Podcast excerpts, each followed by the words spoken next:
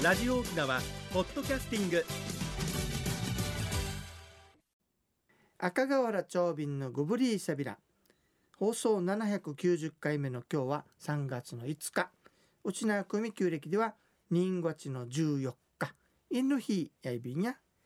さてねはい。皆さんね、はい。ユンジしたらうちなんちゅうね勘違いしてるよって話したさね。そうなんですよね。何の勘違いかねって。これは4年に一度のウルード氏の日を勘違いするんですよね、あー。はい。あそれでかおそらくそうじゃないかなと思ってます。なるほど。私もでも中国に関わるまではうん。勘違いしがちでした、ああ理解もしてませんでした。ていうのはうん。年年自体をユンジと言うと思ってるそう思ってたんです、ん。はい。と意味はやっぱり理解してないですそうだねよね。とこ違うんだよねはいほ方言が分からなくてそう。なってます。余分にある月をユンジって言そううんだよね。ウルー月がユンジチなんですよね。ね。そう教わりました、はい、ということではい。最初に、うん。えーその話をしたんですけども、はい。で不思議はなんでこんなことが起こるかなと思ってね。そうなん。改めてね、はい。この旧暦とかをよく言うでしょ、はい。今日暦の話してみようかなっていうのがさ。はいお願いいたします。まずはね月の満ち欠けを基準としてするのが太陰暦太陰暦陰暦ね。旧暦と言われる。月月。これでこれ旧暦じゃないんだ。あこれまた別これ違う、ですかほうん太陰暦っていうはい。月がね、うん。出てから見えなくなるまでを一月とする暦です。となると28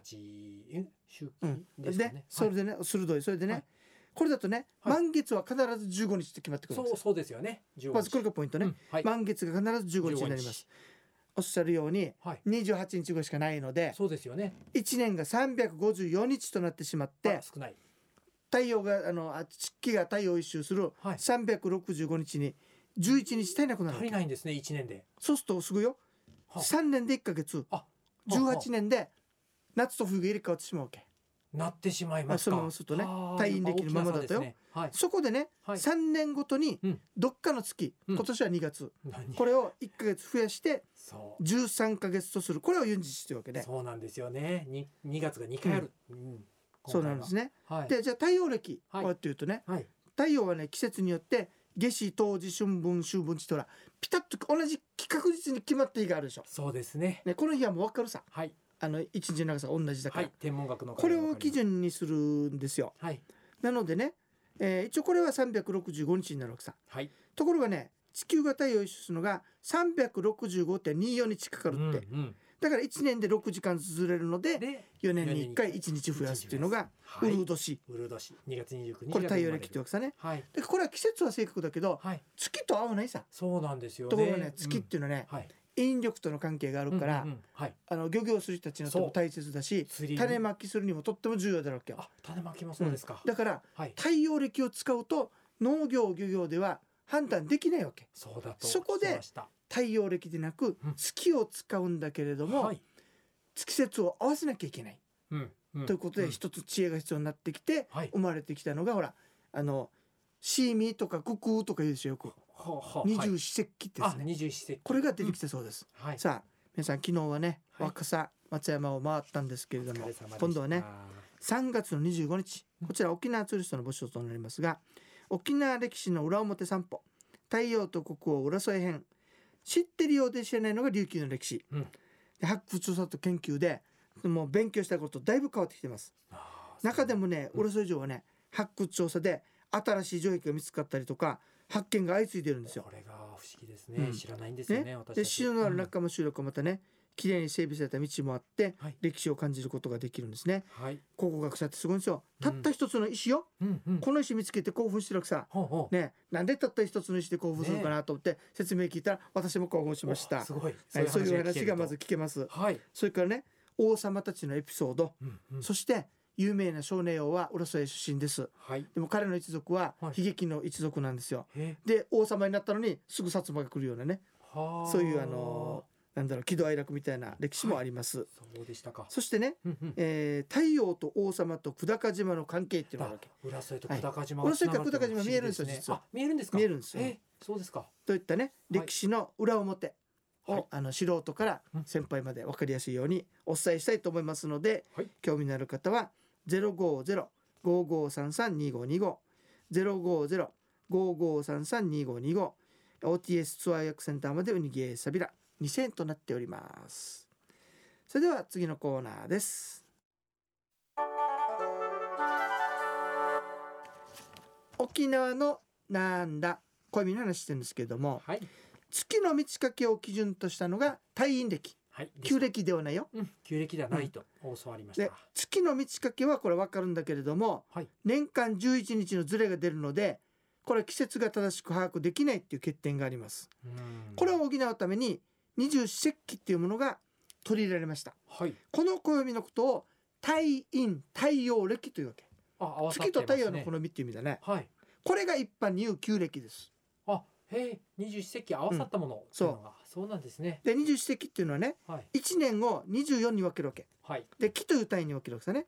はい。これ古代中国で作られたんですって。うん。なので季節が沖縄と合わないところもありはする大陸で作ってますからね。ところがね春分とか秋分の日は必ず太陽が真東から上がるわけ。はあ。真西に沈む。これはもう。動き動かしがたいわけ。はい。なのであのー季節が分かりやすいわけよ。はい。それでねえっ、と二十四節気を中心に陰暦を組むと季節がずれなくなるっていう話になるわけうんはい。でねえっ、と例えば24の木の中にね立春。はい。立春は新暦の2月4日頃で正月正月節ね。また薄いって雨水書いて牛いって言うんだけどはい。これは2月の19日頃で正月中っていうふうにねうん。節と中というのに分けるわけ。節と24にね。はい。節中節中と分けていくわけさね。あはい。交互に出てくるんですね。そしてその中に当たる時期にうん。太陰暦の月を合わせるわけ。うん。中の中に当たった時にはい。1月中とか言うわけ。それでこれが太陰暦でいう1月ですよというふうに当てはめていくわけ。だから24の途中に当ててるからはい。12になるでしょちょうど。そうそうですね。これをはいするとねはい。うまく季節が合うんだって。おやっぱ12って数字は何かあるんですね。だから二十四節気からして日にちが決まってるから大体、はい。ぴったりあの合うっていうことですよね。はい。で春分秋分とかと合わせてあるからもう季節がずれない。うん。ところがこれも弱点が一つあるわけさ。うん。太陰暦の一月とねはい。二十四節気の中から中から次の中まで、うん。まあ、月分になっちゃうけ。ど28日から32日。はい。半端だよねちょっとね半端ね。なるわけ。32日の場合そうするとまた28が出てくるからうん。ズレが出てくるわけよ。はい。そしたら今度はね長いよ19年に7回だけうん。12しか作れないからはい。やっぱり余る日が出てくるわけうよ、んうん。ユンジチみたいに。はい。中がね。はい。出ない月があるわけさそこをユンジチとしているわけ。19だから年に7 19年に7回だけはい。この月が一月多くなるわけ。当てはめられないから。はい。太陰暦の月がね、はい。これをユンジチというそうですね、うんえーで今年が2月なんで「人月ターチャー」と2人月がやるよという意味で言うそうです。もう一回言うと年をね1年を、うん。あのうん。牛とか九九とか、うん。立春とかいうふうに24の季節に分けます。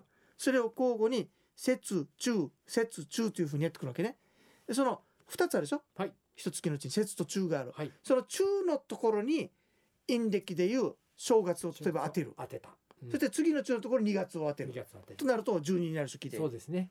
こういうふふうにして当てていくと太陽の動きとうん。月の動きがうまく合わさっって季節が正確になるんだそうですよ。うん。相当考えたらなってびっくりしましたね。ですね。ねうん木身長偉いね。すごいです。余談だけどよ難しすぎたからちょっとちょっとした話題しようか。はい。なんでしょう。あの暦のことをさはい英語でカレンダーっていうさカレンダーって言います。なんでカレンダーっていうかってはい。やっぱり目視は太陽じゃないんだよ。月なんだよ。はローマでもねあはい。月が出た時に出たって言うとカレンデーって言って。え？カレンデーカレンデーって言うんだって。え？出たっていう意味だよ。ーはい。それからカレンダーっていう名前になったそうです。はあほえ？ものの本よりでした。はい。以上あの小指の話いかがでしたでしょうか、はい面白かったです。それでは次のコーナーです。一に運動二にメモリン。私が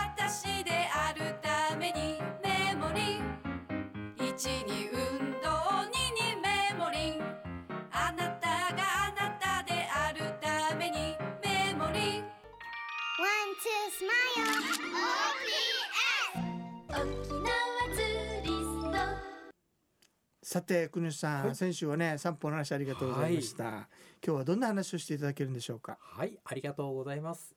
人生100年の時代をサポートメモリーがお届けする健康ワンポイントのコーナーです。本日は認知症の予防についてできること社会活動とコミュニケーション編ですえー社会的な活動とコミュニケーションがどのように認知症の予防に効果的なのか、えー社会的な活動として趣味のサークルや地域のボランティア活動などへの参加をすると新しいことに挑戦する機会が増えます、えー新しいことに取り組むことは脳への良い刺激になります。そして知り合いや家族友人とのコミュニケーションは脳を使う機会を増やすことにつながりますしストレスや孤独感を軽減する効果もあります。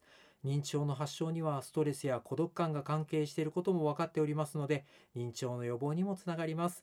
健康を守るために日常生活の中で積極的に関わり持ち新しいことに挑戦する、えー、長瓶さんのツアーに参加することなどできることからやってみませんか？以上メモリーがお届けする本日の健康情報でした。